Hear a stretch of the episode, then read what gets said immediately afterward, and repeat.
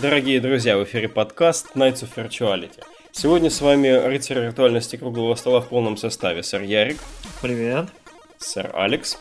Привет, привет а также ваш скромный слуга, модератор сэр Валик. А сегодня у нас опять достаточное количество ретроградства, плюс э, игра для достаточно своей аудитории.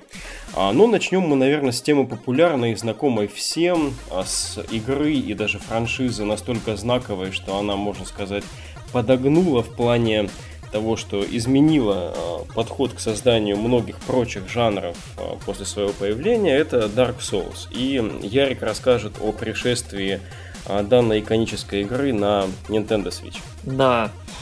Мне вообще не очень везет с Dark Souls, вернее, не очень везло до этого момента, потому что вот э, в Demon Souls я, по-моему, наиграл час, это было в гостях, это было на Новый год после пьянки, я ничего не понял, чуть-чуть там побегал, умер два раза и такой...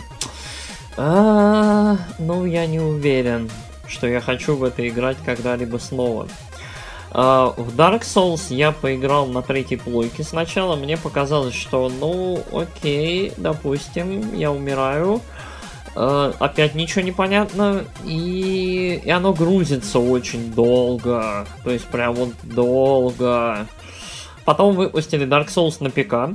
Э, сопровождалось это невероятными какими-то, в общем, там багами, фиксами от Дюранта, там фанаты очень-очень помогали, сообщество вообще у Dark Souls очень такое сплоченное, живое, бодрое, и люди прям вот фанатеют. То есть вот э, мне кажется, славой эти игры очень-очень обязаны вот именно своему сообществу, которое вот невероятно вот помогает. Там, я не знаю, откапывает все эти секреты, как-то помогает друг другу, инвейдит друг друга, уничтожает и так далее.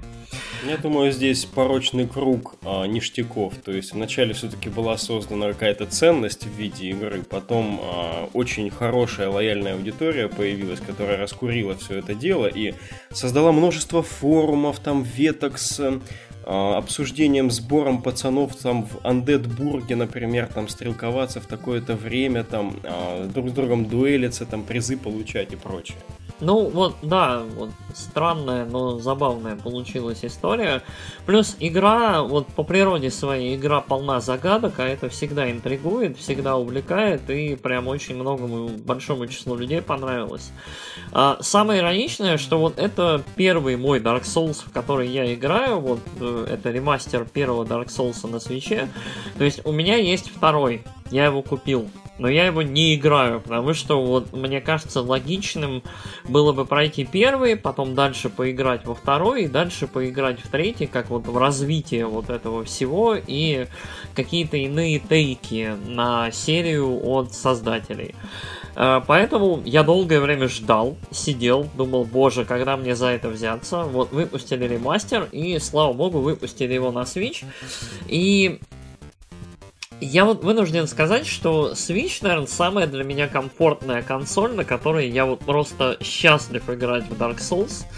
Потому что нет ничего лучше, чем вот ты берешь консоль со стола у дивана, ложишься на диван, там 40 минут бегаешь, играешь, умираешь, получаешь по шее, там падаешь в какие-нибудь пропасти, там, я не знаю, э, шаришься по подземельям, потом просто берешь, останавливаешь это все, кладешь обратно на стол, и возвращаешься в любую минуту, когда тебе удобно к этому, без загрузок, без каких-то очень каких-то вот долгих, мучительных запусков консолей, потом запусков игр, потом вот этого всего, все очень быстро. Меня это безумно радует. То есть, если помните, мы на подкасте обсуждали э, ремастеры Shenmue, Угу. Здесь вот почти та же история. То есть практически весь буфер, э, вот это вот пространство до геймплея, вот он исчез. Это очень здорово. То есть это вот э, в разы ускоряет э, общение с игрой и складывается ощущение, что ну игра немножко тебе ближе. Меня это прям вот безумно радует и очень-очень приятно. То есть я там консоль с собой беру на работу, там беру, когда там 5-10 минут есть, там бегаю, валю скелетов, э, выключаю и возвращаюсь к работе. А, по поводу самой игры. Э, у меня очень двоякие ощущения. То есть, э, с одной стороны, про игру говорить особо нечего, потому что там она всеми признана, любима, там, уважаема и так далее. Она породила, по сути, свой поджанр. А, с другой стороны, меня потрясает то, насколько вот увлекателен механизм, насколько вот классно все придумано. То есть ты... Эм, когда я, в общем, э, поиграл первые соусы на третьей Соньке, у меня сложилось впечатление, что это, в принципе, трехмерное Кассельвания.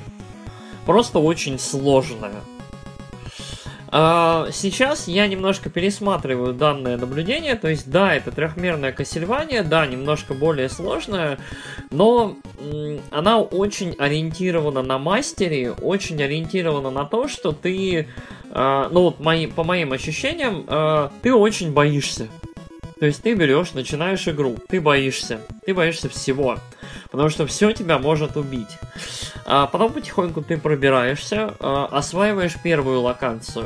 Где-то через полчаса-час на первой локации ты убиваешь все.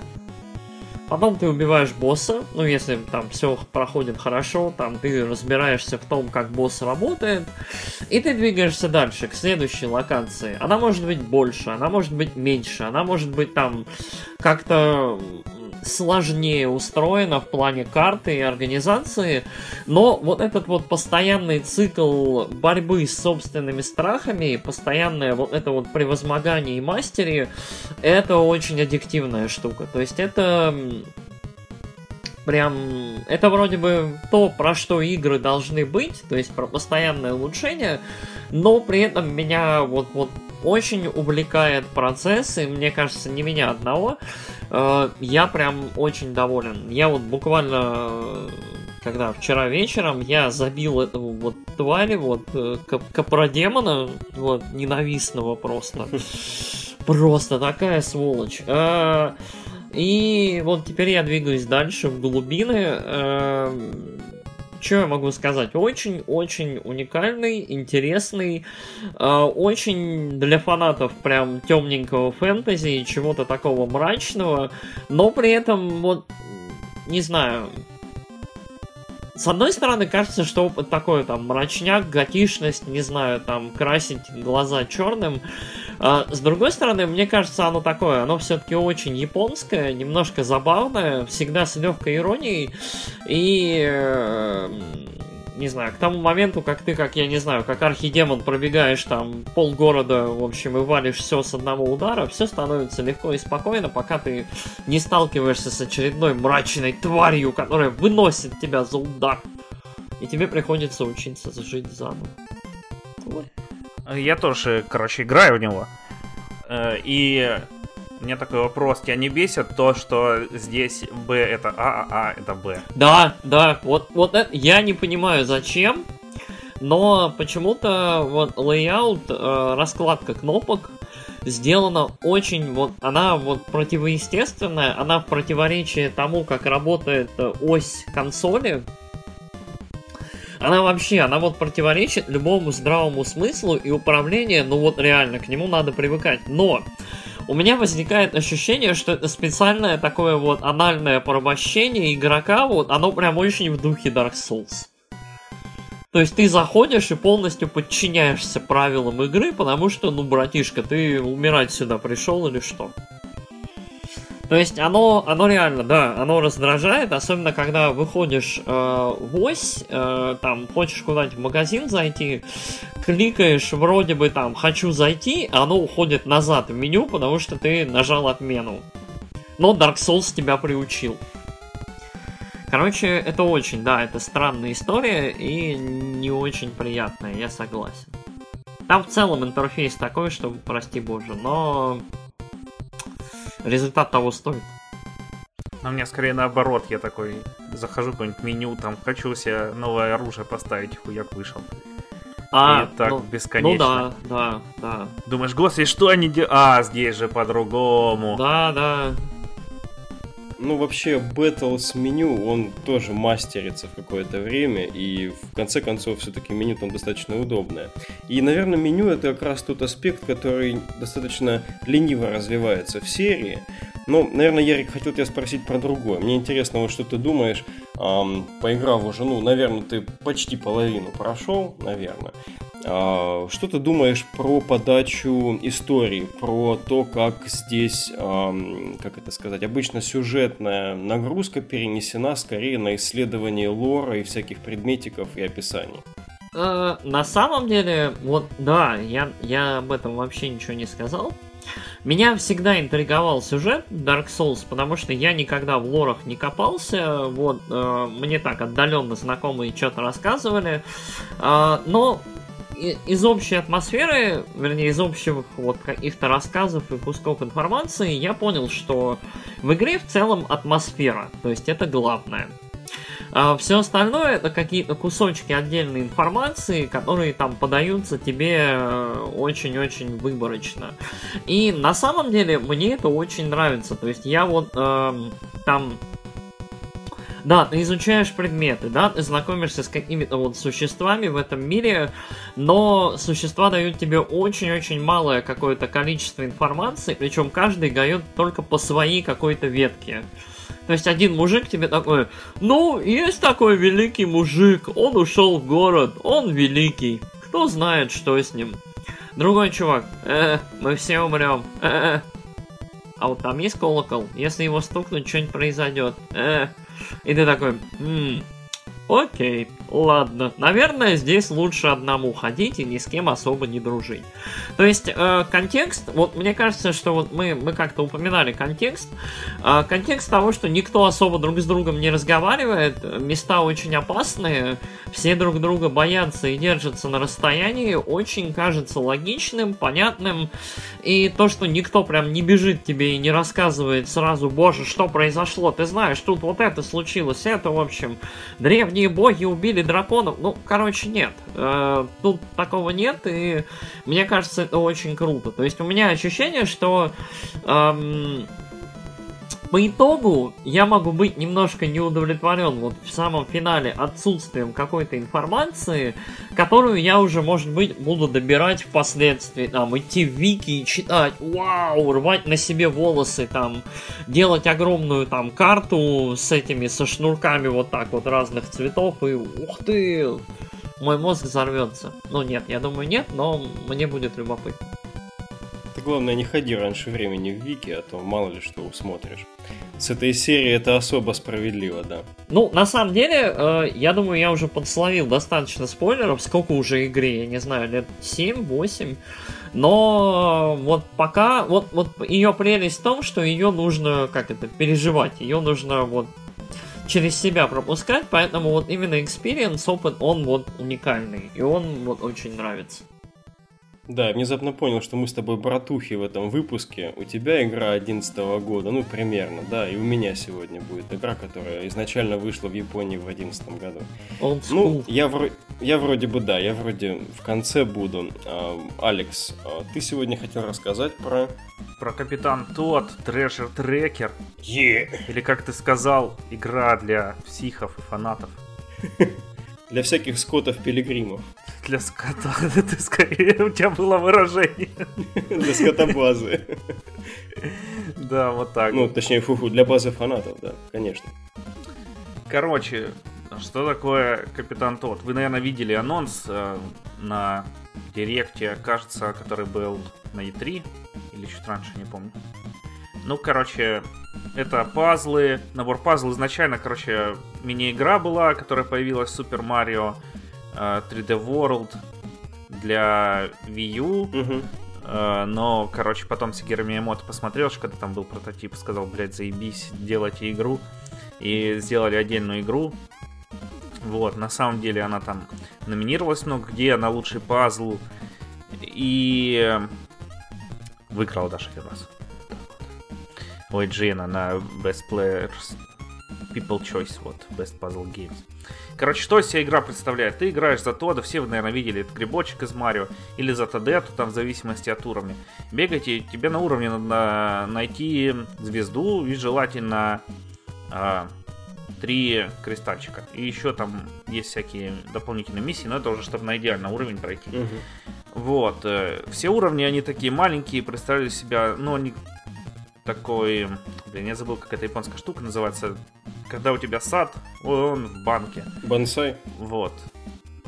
Ну, бонсай это деревце одно, а то прям целый садик. Ну или как кубик Рубика, ты крутишь его там, вертишь по-всякому. Вот, каждый уровень умещается, почти, почти каждый умещается на экран. И что, ключевая особенность э, Тода в том, что он не может прыгать из-за того, что у него очень тяжелый рюкзачок.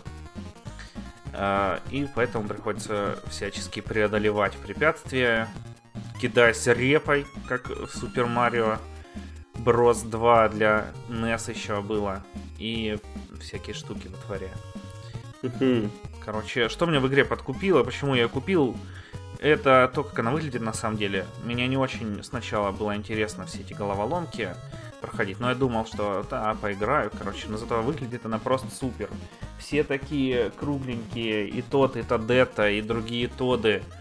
Э, враги все такие няшные, уровни все такие яркие, цветастые. Вот это, блин, прям...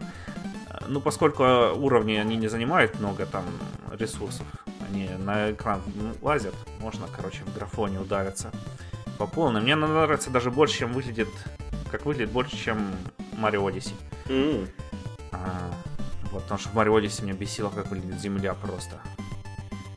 Игра очень хорошая, мне понравилась, я прошел с удовольствием. И прошел те уровни дополнительные, которые там из э, Mario Odyssey как раз добавились в Switch-версии. Поиграл вдвоем с Тиан. Вдвоем играть на самом деле не очень интересно, потому что один управляет э, персонажем, а другой управляет какой-то базукой, бесконечно стреляющей репами и может все захуярить э, на экране. Часто челлендж э, просто исчезает, потому что ты можешь всех убить и спокойно пройти. Но в остальном игра очень приятная. Не буду вам рассказывать больше. Добро. Пока. А, на самом деле у меня, наверное, есть вопрос, Алекс. А, у меня у меня есть игрушка на Wii U, вот, она у меня лежит в глубочайшем просто бэклоге.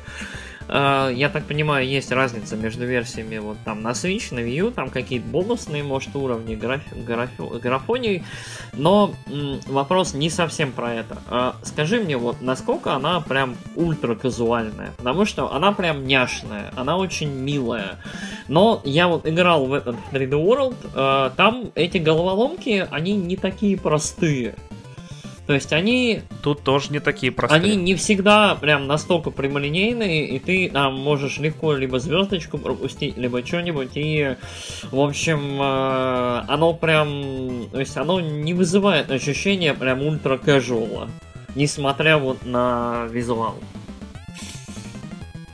А, ну, да, я уже сказал, что оно, они непростые, там, особенно начиная со второй главы, когда ты начинаешь за Тадету играть, угу. там с некоторых я прям охеревал. Э, короче, головоломок. Но в целом все проходимые. Не бывает такого, как знаешь, там сидишь, думаешь, блядь. Угу. Сука, блядь. Кто ж ты придумал, блядь? Тут ты такой смотришь, в принципе, цели все достижимые для угу. тебя. И не всегда понятно, как их достичь, но если там по уровню полазить, по изучать, потому что там очень интересно изучать уровни сами. Ты там где-нибудь идешь, дернул какой-нибудь рычажок, у тебя там как-нибудь сместилось, что-нибудь переключилось, ты там спустился еще. Есть же еще бонусы всякие. Я там обожаю бонусы, на самом деле. Э, есть кирка. Э, видели кирку? Э, может, в каких-нибудь роликах. Короче, там такая кирка маленькая выпадает. И тот ее подбирает и под веселую музыку начинает просто все хуярить на своем пути э, секунд 10 без устали, что попадется, там, земля, все, что... По... Ну, землю не пробиваешь, но всякие блоки, там, врагов, все подряд это разносишь. Очень забавно выглядит. Есть вишенка, которая удвояет твоего персонажа, удваивает. И там бывает, что в четвером бегаешь 4 тода или тадеты. Вот, все это весело. Бонусных уровней куча. Э, таких, которые в самой компании, думаю, они и на Wii U есть, э, которые для свеча их поменьше, 10 штучек. Вот, так что на самом деле возьми да поиграй. Э, она зря у тебя в очень глубоком бэклоге. Она очень веселая такая. Знаешь, когда тебе Dark Souls высушит уже И ты такой, а, хочется чего-нибудь добренького, вот включи. Я вот думаю, что вот когда я закончу с Dark Souls, когда у меня посидеют там окончательно виски и борода, я пойду, в общем, отдыхать э, с капитаном Тодом и, в общем, проходить милые, уютные головоломки. И дергаться от драконов. Хорошая прогрессия, да, от Dark Souls к всяким милым игрушкам сегодня. Да. Я сейчас хотел бы вроде перейти, но, наверное, Алекса все-таки спрошу. Uh, значит, э, тут, наверное, про историю спрашивать глупо, да, в контексте этой игры. В смысле, про сюжет? Да. Ну, как я тебе могу рассказать, что там за сюжет? Два предложения, да? Такой же, такой же примерно, как и в Марио. Э, похитили сначала Тодетто.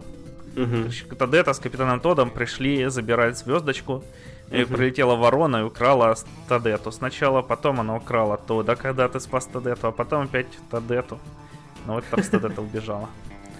Прикольно, с этими воронами.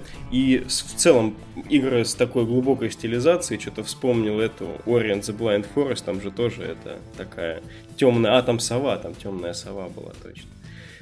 ну, ну, здесь это... Птицы зло. Ну, вы видели, короче, ворону из Марио, эту угу. в шап, в челме какой-то.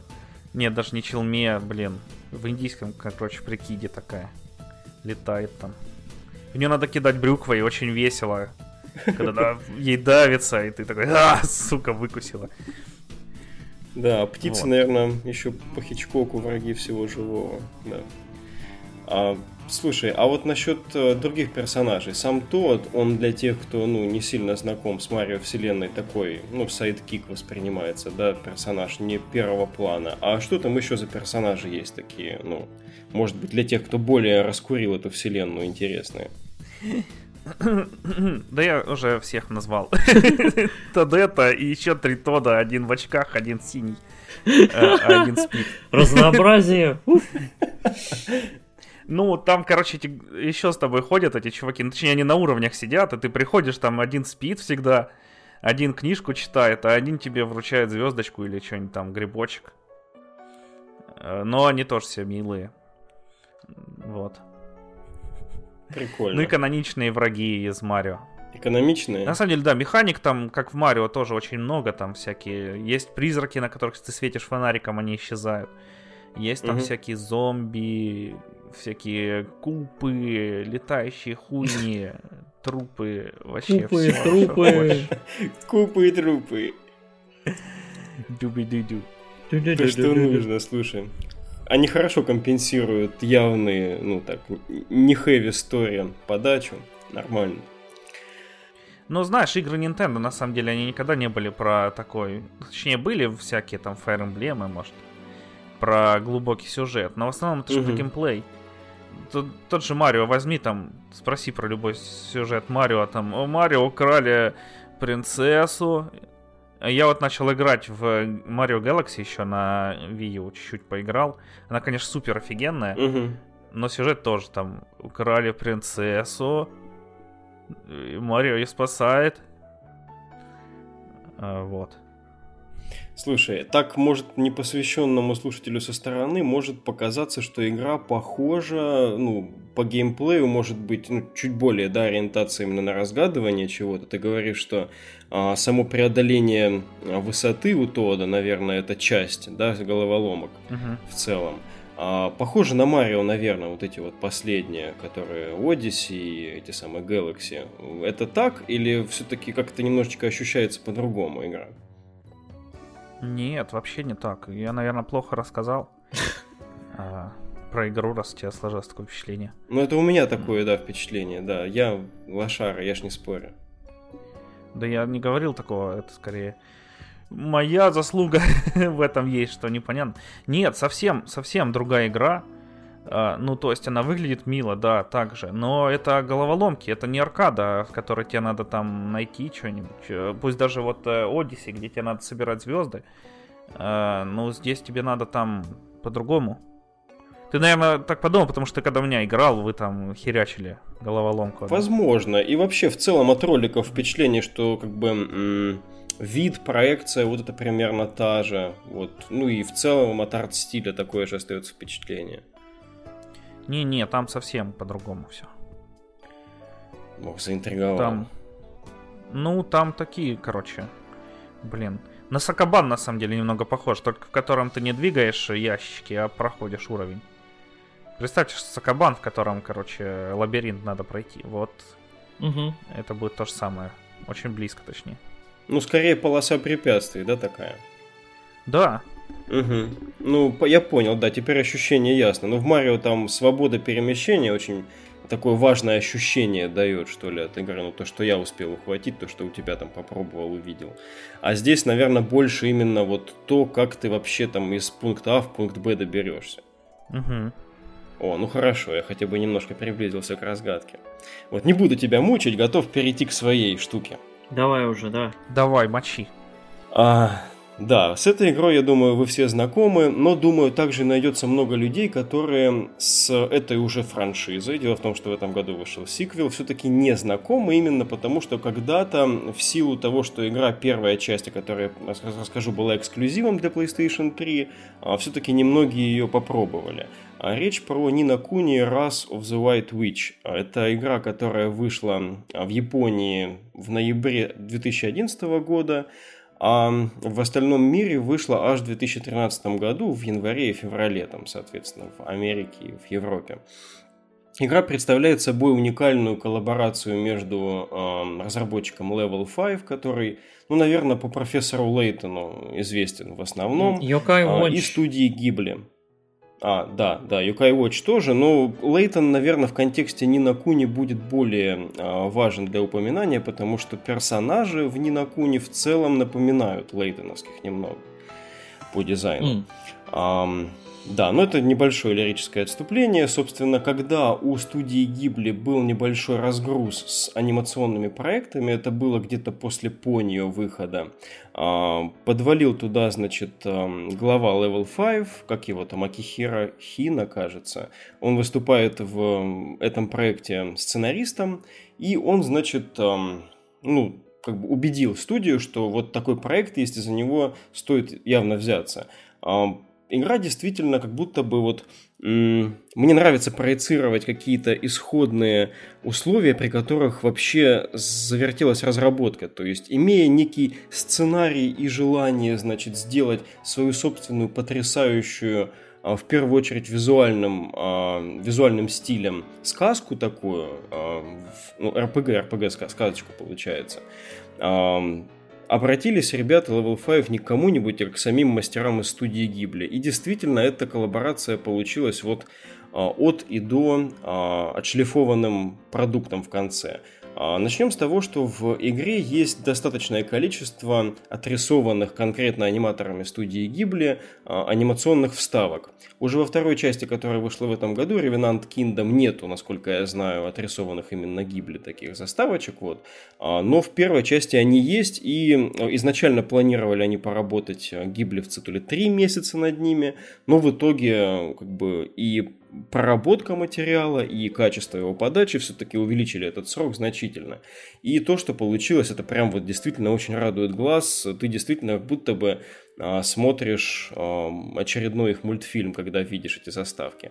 Ну, собственно, вся игра не отстает от этого. Здесь имеет место один из, наверное, самых качественных селл-шейдингов за всю историю а, видеоигр. А, Тут анимировано все настолько потрясающе, начиная там от а, плаща за плечами там главного героя, который там хитрым способом каким-то анимировали, вот, заканчивая всеми фамильярами, то есть в этой игре ну, не знаю, наверное, сюжет надо немножечко рассказать. Здесь э, история про маленького мальчика, который сталкивается с личной большой трагедией, с его, с его мамой там случается а, неприятная штука, и он отправляется в э, внезапное для себя путешествие в другой мир а, с компаньоном, феей, таким прикольным чувачком, Дриппи его зовут, с таким, а, у него длинный нос и фонарик на носу висит.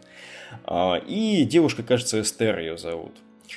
Они путешествуют там, разруливают эм, то, что, соответственно, э, отравляет этот мир, в который они попали. Там темный джин и все такое. Кстати, дело в том, что темный джин, есть еще игра, называется Нинакуни Dominion of the Dark Джин.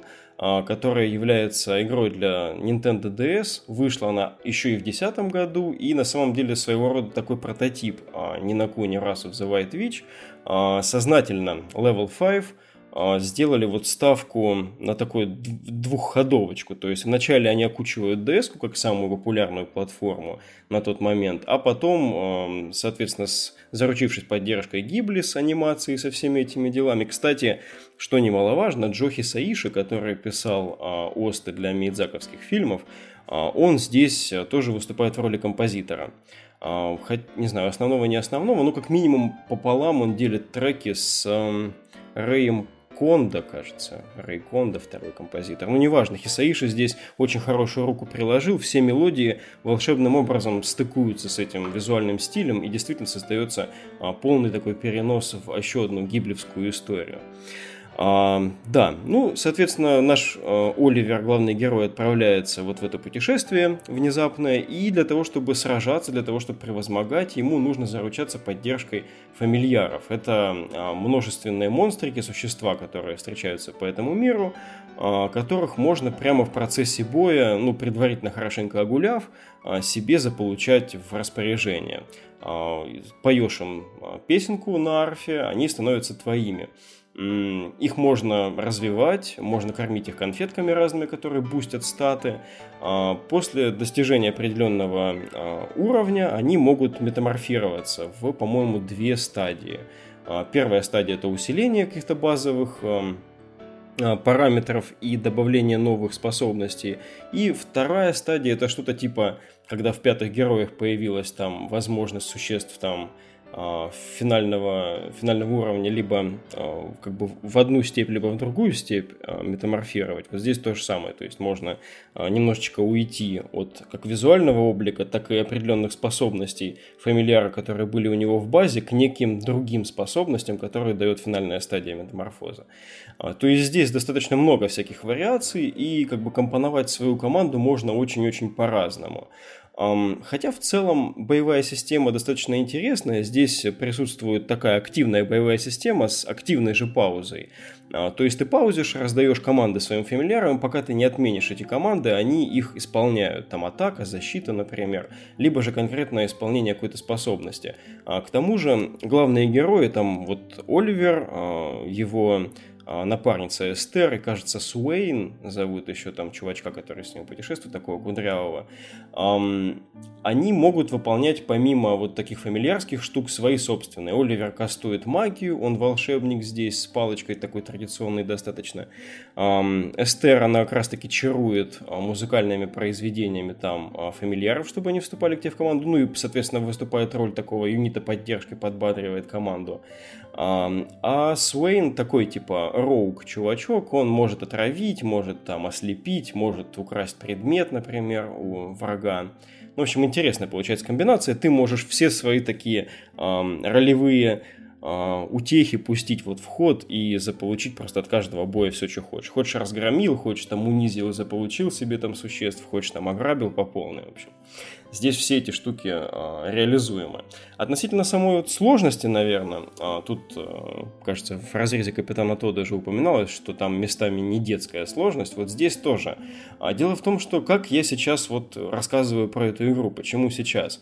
Я начал ее в 2000, кажется, 2014, наверное, или 2013 году, когда была хорошенькая скидка на PlayStation 3 на нее, но тогда я уперся в одного босса, едва я начал в нее играть.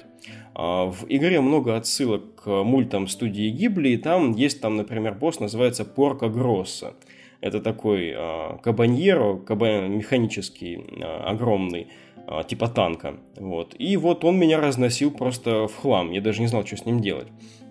Оказалось по возвращении, вот сейчас уже спустя сколько, 4 года после того, как я бросил игру, а, что в игре полезно иной раз играть от защиты. Все это время я атаковал, мочил, что-то менял способности, по-всякому там а, развлекался. А оказалось, что если защищаться вовремя, там, и вейдить атаки, либо их дефендить, гораздо выше шанс, что на поле боя в сражении появится особый такой предмет, который позволит исполнить а, твоему персонажу лимит. А у каждого персонажа вот лимит это своя такая особая атака, а, которая либо очень сильно дамажит там всех оппонентов, либо одного, либо, допустим, хилит и усиляет всех твоих парней. И это очень сильно влияет на ход боя, потому что, как правило, у босса во всяких сложных ребят достаточно высокие сопротивляемости ко всему. Вот, поэтому здесь для меня открылся еще один уровень, и в целом я понял, что ну, боевки делятся на три вида. Одни это простые, которых большинство на протяжении игры. Вторые это вот те же самые простые, например, против фамильяров, но а, в игре, например, есть испыталовка такая, это храм испытаний, а, где частенько на тебя, например, выкидывают а, команду из трех там котов-мушкетеров с саблями. Вот. Это э, противники одного типа, которые, если у тебя команда, ну, скажем, пара магов и фронтовик один, они их, скорее всего, вырежут, эти коты, потому что они просто дикие милишники и просто магов нарежут на раз-два. То есть здесь иногда нужно компоновку будет отряда менять, это а, полезно.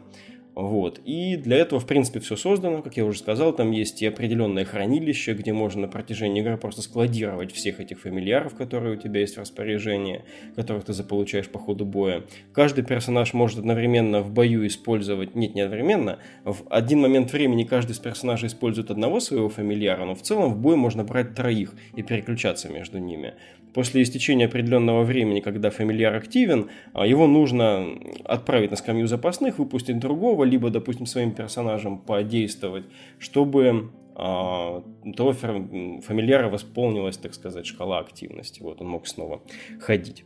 А, наверное, надо здесь как-то резюмировать, а то, что пошел по всем аспектам сразу гулять и ходить. Надеюсь, не сбил слушателей с панталыку. Вообще, в целом, игра как раз-таки за что не возьмись, есть замечательные отличительные особенности у нее. А, но в целом она вот в совокупности похожа на какие-то самородки жанра JRPG, на вроде Хроно Триггера, например. Может быть, конечно, все-таки не, такой, не такого уровня проработки персонажей и сюжета. Персонажи, кстати, действительно здесь, может быть, немножечко нуждаются в критике, потому что некоторые из них прямо очень даже прямолинейные. Однако вот сценарий прописан очень хорошо. А, текста много достаточно, это не должно отталкивать никого, потому что прописаны все фразы отлично. Я играю в японской озвучке с английским текстом, и вообще все потрясающе. То есть, а, эта феечка, которая тебя аккомпанирует, этот дриппи, он такие пули льет местами. Я просто прям вот... Он иногда вот прям чуть ли не черным юмором сыплет. Вот. Причем в таких ситуациях, вот, которые, ну, ты бы ни за что бы здесь этого не ожидал. То есть, очень даже интересно следить за а, развитием вот всех этих диалогов, и, может быть, даже какие-то персонажи, которые поначалу казались скучными, вас потом удивят впоследствии. Вот, но э, действительно, может быть, немножко до хрона триггера это дело не дотягивает, но я бы сказал, что в нашем поколении, вот сейчас, все-таки в трехмерное наше время, когда мы совсем недавно вот разбирали 15-ю Final Fantasy, например, и указывали на то, что ее, может быть, общая крепость где-то сомнительна, но ее отдельные аспекты просто сияют а, краше, не знаю, зимнего там неба.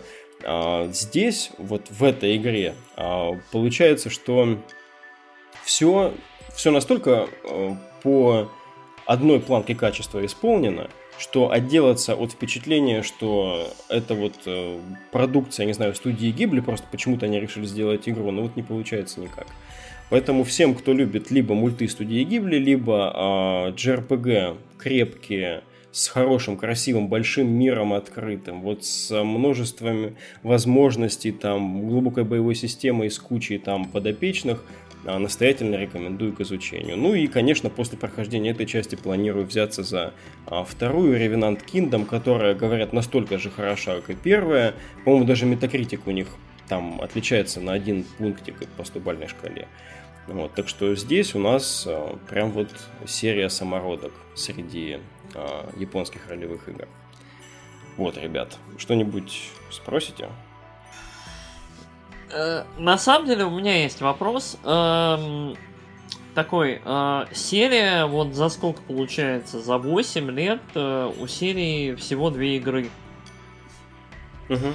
То есть как, как в целом твое ощущение, вот Должна ли она быть вот каким-то таким регулярным, постоянным мейнстеем, как Final Fantasy, как Dragon Quest или что-нибудь такое? Или это все-таки такое создает ощущение штучного товара, очень-очень такой редкой диковинки, и ну вот не воспринимается как э, вот нормальная, обычная, регулярная JRPG. Ну, знаешь, тут две, наверное, стороны анализа этого. Первое – это наблюдение, то, что сейчас это действительно является штучным товаром. А, отрезки временные, разделяющие первую и вторую часть, велики. То есть вот 7 лет – это приличный все-таки срок. Mm-hmm. А, совсем не воспринимается как что-то, что вышло в тираж.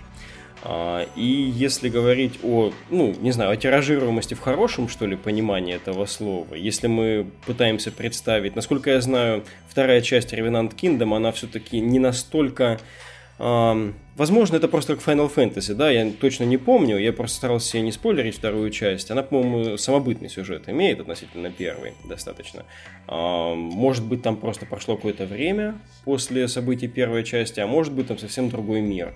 А, но в целом, по эстетике подачи, а, если мы говорим о появлении Level 5 такой франшизы, как а, вот собственные игры а мультики Гибли, с хорошей крепкой боевкой, с традиционным сказочным сюжетом и с интересно прописанным сценарием, я даже не знаю, что и думать на этот счет. С одной стороны, я не хочу этого. А, думаю, что а, если после второй части у меня вот а, примерно останутся такие же впечатления, как после первой, наверное, на этом ну, лавочку, может быть, стоит временно прикрыть, потому что одно и то же штамповать не хочется. Но я думаю, что мы к этому вернемся, когда я пройду вторую часть, и станет понятно, что они уже на, как бы, в сравнении этих двух игр удалось им добиться что в одной, а чего в другой достигнут. Угу. Окей. Вот, мысли такие. Вот, ребят, настоятельно рекомендую, если кто-то когда-то не доиграл или, эм, ну, не знаю, что-то не так, вот, может быть, вторая часть, наверняка во вторую часть э, год был занятой, еще не успели поиграть, правда? Вот, если первую прошли, а вторую нет, стоит однозначно обратить внимание. Хорошо, Слушатели, спасибо вам большое, что были с нами. А, мы знаем, что мы много ретроградим, но вы нам пишите, а мы постараемся немножечко подстраиваться под а, то, что хотите слышать вы, потому что, наверное, у нас уже как бэкложенные игры превалируют, так и игры, наверное, более-менее какой-то одной специфики и тематики. Может быть, вы хотели бы услышать что-то новое. А, но, тем не менее, с вами были рыцари виртуальности. А, мы желаем вам всего самого хорошего и играть в то, что прежде всего нравится именно вам. Спасибо и до новых встреч. Подождите, если вам понравился подкаст, то делитесь им с друзьями, пожалуйста, потому что ВКонтакте, где мы сейчас выходим, он, короче, решил, что просто пускать подкасты в ленту это офигенно круто слишком, и надо ребятам говна навернуть.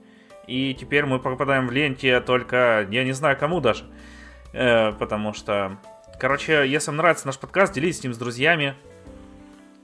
Э, да, шарьте его, лайк. Если не нравится, то не шарьте, не лайкайте. Что поделать-то? Ставьте дизлайки, если на YouTube, да. Думаю, что даже если вы поставите нам плохой комментарий, это тоже будет защитно как социальную активность, и мы, может, даже где-нибудь хотя бы на такой волне появимся в общем перечне подкастов. А сейчас а, общая лента подкастов стала так называемой умной лентой. А, мы надеемся, что когда-нибудь у подкастов появится рубрикатор, где нас смогут найти хотя бы любители игровых подкастов. Потому что сейчас, скорее всего, есть некая квота на такого типа подкасты и показываются только самые популярные. Ну, вы же знаете, мы работаем в первую очередь для вас, а это, сами понимаете, не такая уж большая аудитория. Вот. А, тем не менее, рады, рады всегда а, выйти на связь, а, рады получить обратную связь от вас.